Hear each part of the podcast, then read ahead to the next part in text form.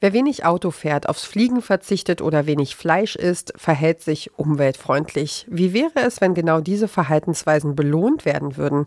Genau das ist die Idee vom sogenannten Klimageld. Wer sich klimafreundlich verhält, soll dafür einen finanziellen Ausgleich bekommen. Und zwar ganz direkt auf das eigene Konto in regelmäßigen Abständen als pauschale Zahlung vom Staat. Dahinter steckt die Idee, dass Klimaschutzmaßnahmen sozial abgefedert werden sollen. Denn meistens ist der Lebensstil von Menschen mit wenig Einkommen umweltfreundlicher als der von Menschen mit einem hohen Einkommen. Ein spannendes Instrument also, mit dem wir uns heute hier im Klimapodcast von Detektor FM näher beschäftigen. Mein Name ist Ina Lebetjew. Hallo. Mission Energiewende. Der Detektor FM Podcast zum Klimawandel und neuen Energielösungen. Eine Kooperation mit Lichtblick eurem Anbieter von klimaneutraler Energie für zu Hause und unterwegs. Klimaschutz braucht nicht nur Ehrgeiz und Ambition, er muss auch sozial gerecht sein. Genau hier setzt das Konzept des Klimageldes an. Es soll die Klimaschutzpolitik sozial verträglicher und gerechter gestalten. Klingt ja erstmal nach einem guten Plan, um Klimaschutzmaßnahmen voranzutreiben. Da bleibt natürlich die Frage, warum wird es noch nicht so eingesetzt?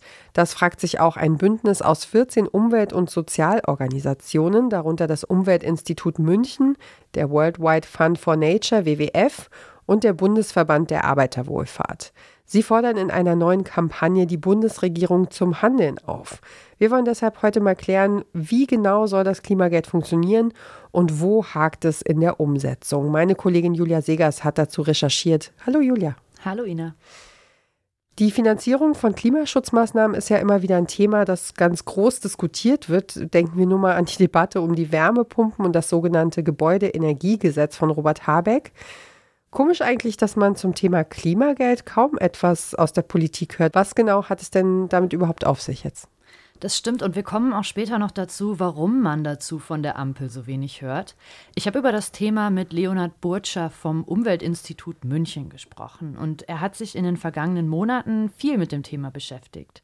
Butcher hat zur Erklärung ein schönes Bild benutzt, und zwar, dass das Klimageld eine Seite einer zweiseitigen Medaille ist. Die eine Seite davon ist das Klimageld selbst und die andere Seite ist der CO2-Preis. Und das Ganze soll dann zusammen funktionieren. Die Idee vom Klimageld ist eben, dass ähm, Klimaschutz über den CO2-Preis äh, einerseits ähm, teurer, also einerseits Kosten dafür ähm, umgelegt werden, aber dann eben de, die Einnahmen aus diesen Kosten auch wieder ähm, zurückgezahlt werden an alle BürgerInnen, ähm, um eben eine soziale Klimaschutzmaßnahme zu etablieren. Also CO2-Preis und Klimageld muss man wirklich zusammendenken. Wie gesagt, das zwei Seiten einer Medaille und dann ist es ein, ein soziales Instrument, um Klimaschutz umzusetzen. Ja, das eine kommt also nicht ohne das andere aus. Mit dem CO2-Preis zahlen wir für klimaschädliche Konsumgüter und über das Klimageld wird dann das eingenommene Geld wieder ausgezahlt und zwar gleichmäßig an alle, egal wie viel man vorher durch klimaschädliches Verhalten eingezahlt hat. Okay, erklär doch noch mal bitte kurz den CO2-Preis. Man hört ja immer wieder mal, dass der steigen soll, so zum Beispiel auch im kommenden Jahr 2024. Was ist das? Wer zahlt den? Der CO2-Preis ist eine Abgabe auf den Ausstoß von Kohlendioxid, also CO2, und anderen Treibhausgasen. Den zahlen sowohl wir Verbraucherinnen als auch Unternehmen und dazu gehören auf der einen Seite der Emissionshandel. Dabei kaufen Unternehmen CO2-Rechte in Form von Zertifikaten und auf der anderen Seite zahlen wir Verbraucherinnen seit 2021 auf bestimmte Ressourcen eine CO2-Steuer, zum Beispiel auf Erdgas oder Benzin. Und pro Liter Benzin werden dafür momentan circa 7 Cent fällig. Einkommensschwache Haushalte werden durch den CO2-Preis übermäßig stark belastet, denn sie haben für Energieausgaben wie Gas und Benzin ein verhältnismäßig kleines monatliches Budget zur Verfügung. Und da reißt diese extra Abgabe natürlich ein größeres Loch in die Kasse als bei einem einkommensstarken Haushalt. Und bei der Auszahlung von Klimageld würde dann eine Umverteilung stattfinden.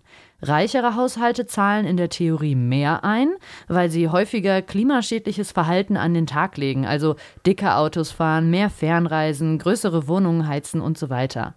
Einkommensschwache Haushalte mit einem klimafreundlichen Verhalten könnten so am Ende mehr Geld wiederbekommen, als sie eingezahlt haben. Ja, so viel zur Theorie. Im Gegensatz zum Klimageld gibt es den CO2-Preis ja aktuell schon. Das heißt, Menschen, die sowieso schon wenig verdienen, werden im Moment stärker dadurch belastet als Menschen mit hohem Einkommen. Was passiert denn jetzt momentan mit dem Geld aus dem CO2-Preis? Das Klimageld wird ja bis jetzt noch nicht ausgezahlt.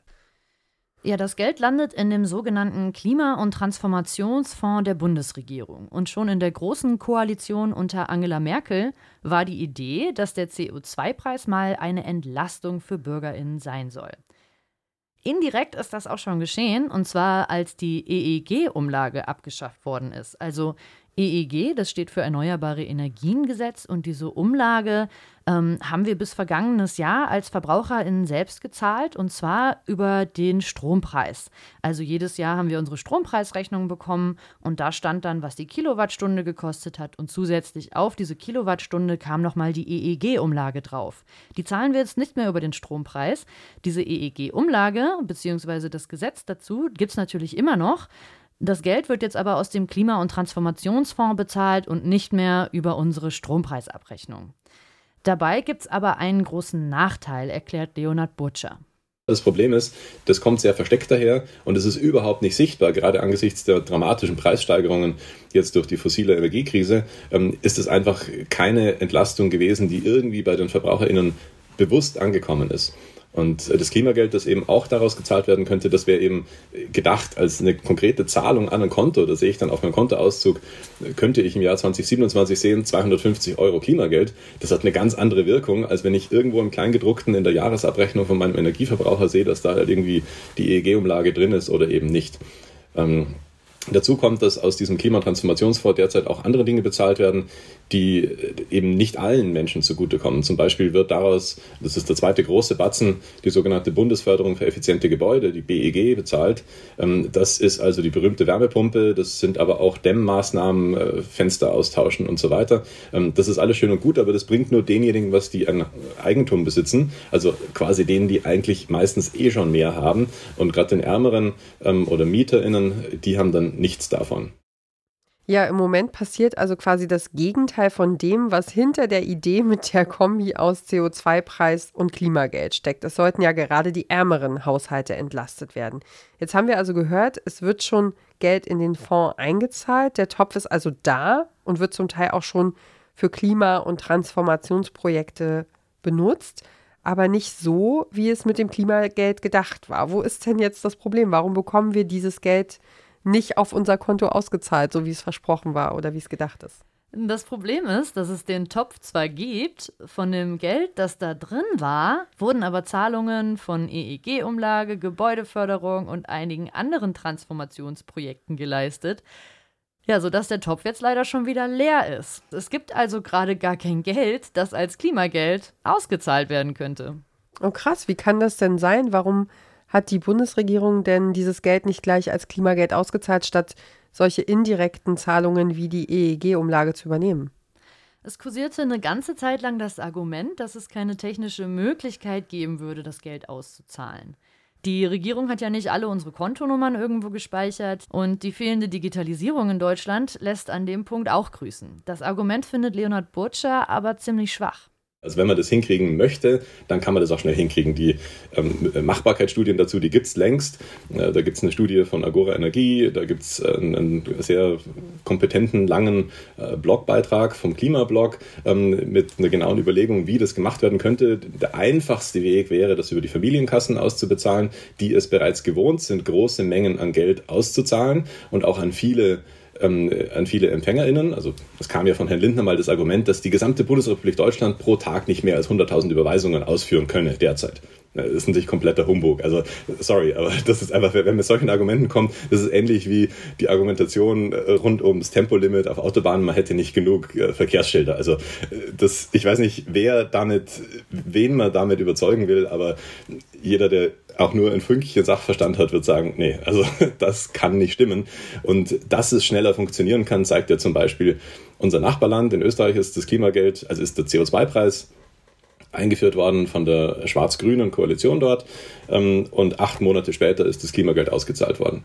Und äh, klar, Deutschland ist größer, aber hat entsprechend halt auch, natürlich, die Strukturen sind gar nicht so unähnlich mit Bundes- und Landesebene.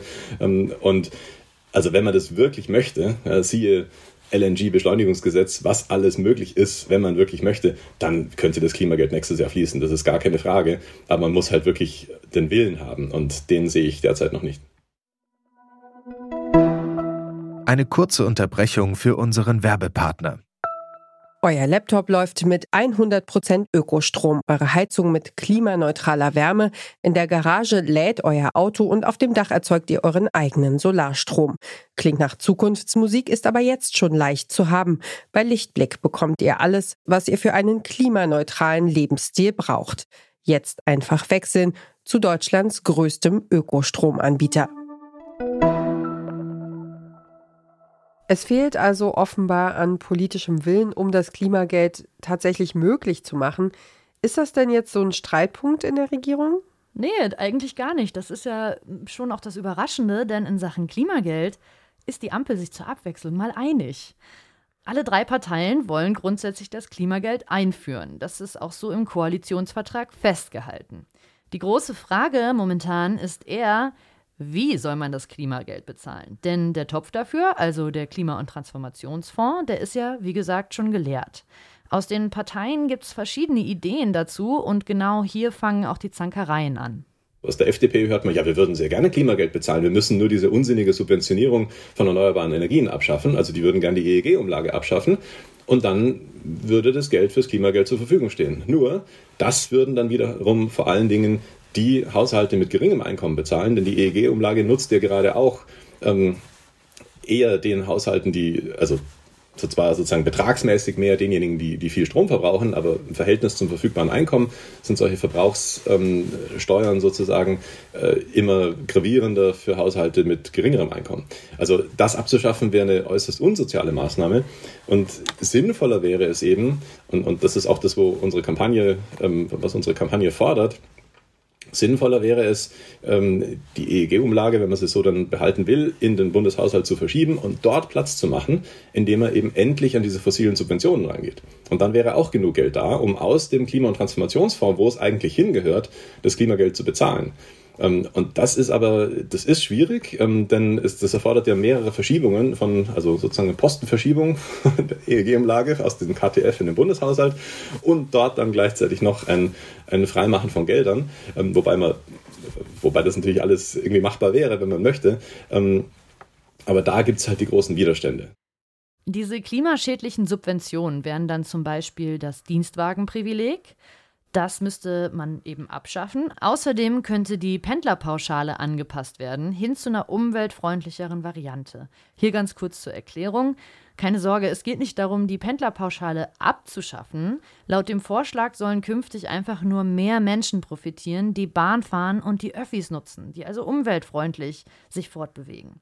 Wenn das aber nicht geht, dann kann man weiter die Autofahrten steuerlich absetzen, also jetzt im klassischen ländlichen Raum, wo es vielleicht keine Züge gibt, die dich zur Arbeit bringen. So, Klammer zu. Damit würde im Haushalt sehr viel Geld eingespart werden. Das könnte dann wiederum für die Auszahlung von Klimageld zur Verfügung stehen. Ja, okay, aber da kommt dann wieder der politische Wille ins Spiel. Aber wo wir gerade über das Geld reden, über welche Summen sprechen wir denn eigentlich, wenn es ums Klimageld geht? Mit wie viel Geld auf dem Konto könnten wir denn am Ende rechnen, wenn es dann endlich umgesetzt wäre? Dazu gibt es eine ganze Reihe von Berechnungen. Vor kurzem ist erst eine neue Studie dazu vom Berliner Mercator-Institut herausgekommen. Die haben sich angesehen, wie viel Geld zur Verfügung stehen würde, wenn man die gesamten Einnahmen aus dem Zertifikatehandel als Klimageld ausschütten würde. Da sprechen wir nächstes Jahr über eine ähm, Summe von ungefähr 10 Milliarden Euro. Ja, und die 10 Milliarden, die kann man jetzt mal durch ungefähr 80 Millionen teilen ähm, und kommt dann auf so knapp 130 Euro pro Kopf pro Jahr. Ähm, aber, also das ist vielleicht noch nicht so wahnsinnig viel, oder 10 Euro pro Monat, wenn man es so umrechnen will, ist jetzt nicht, äh, nicht weltbewegend, aber diese Kosten oder diese, dieser Preis steigt relativ schnell an. Also im Jahr 2027 zum Beispiel wären bereits ungefähr 250 Euro pro Kopf und Jahr drin. Und wohlgemerkt ist es pro Kopf, das heißt Familien profitieren davon nochmal ganz besonders. Eine vierköpfige Familie hätte dann 1000 Euro zusätzlich zur Verfügung. Und das ist dann schon ein Betrag, der sich bemerkbar macht. Davon muss man natürlich noch den gestiegenen CO2-Preis abziehen. Aber so profitieren eben am meisten diejenigen, die klimafreundlich leben. Also die, die zum Beispiel wenig Auto fahren oder sparsam heizen. Ein sehr spannendes Instrument also, das die Kosten des Klimawandels sozialverträglich auffangen könnte.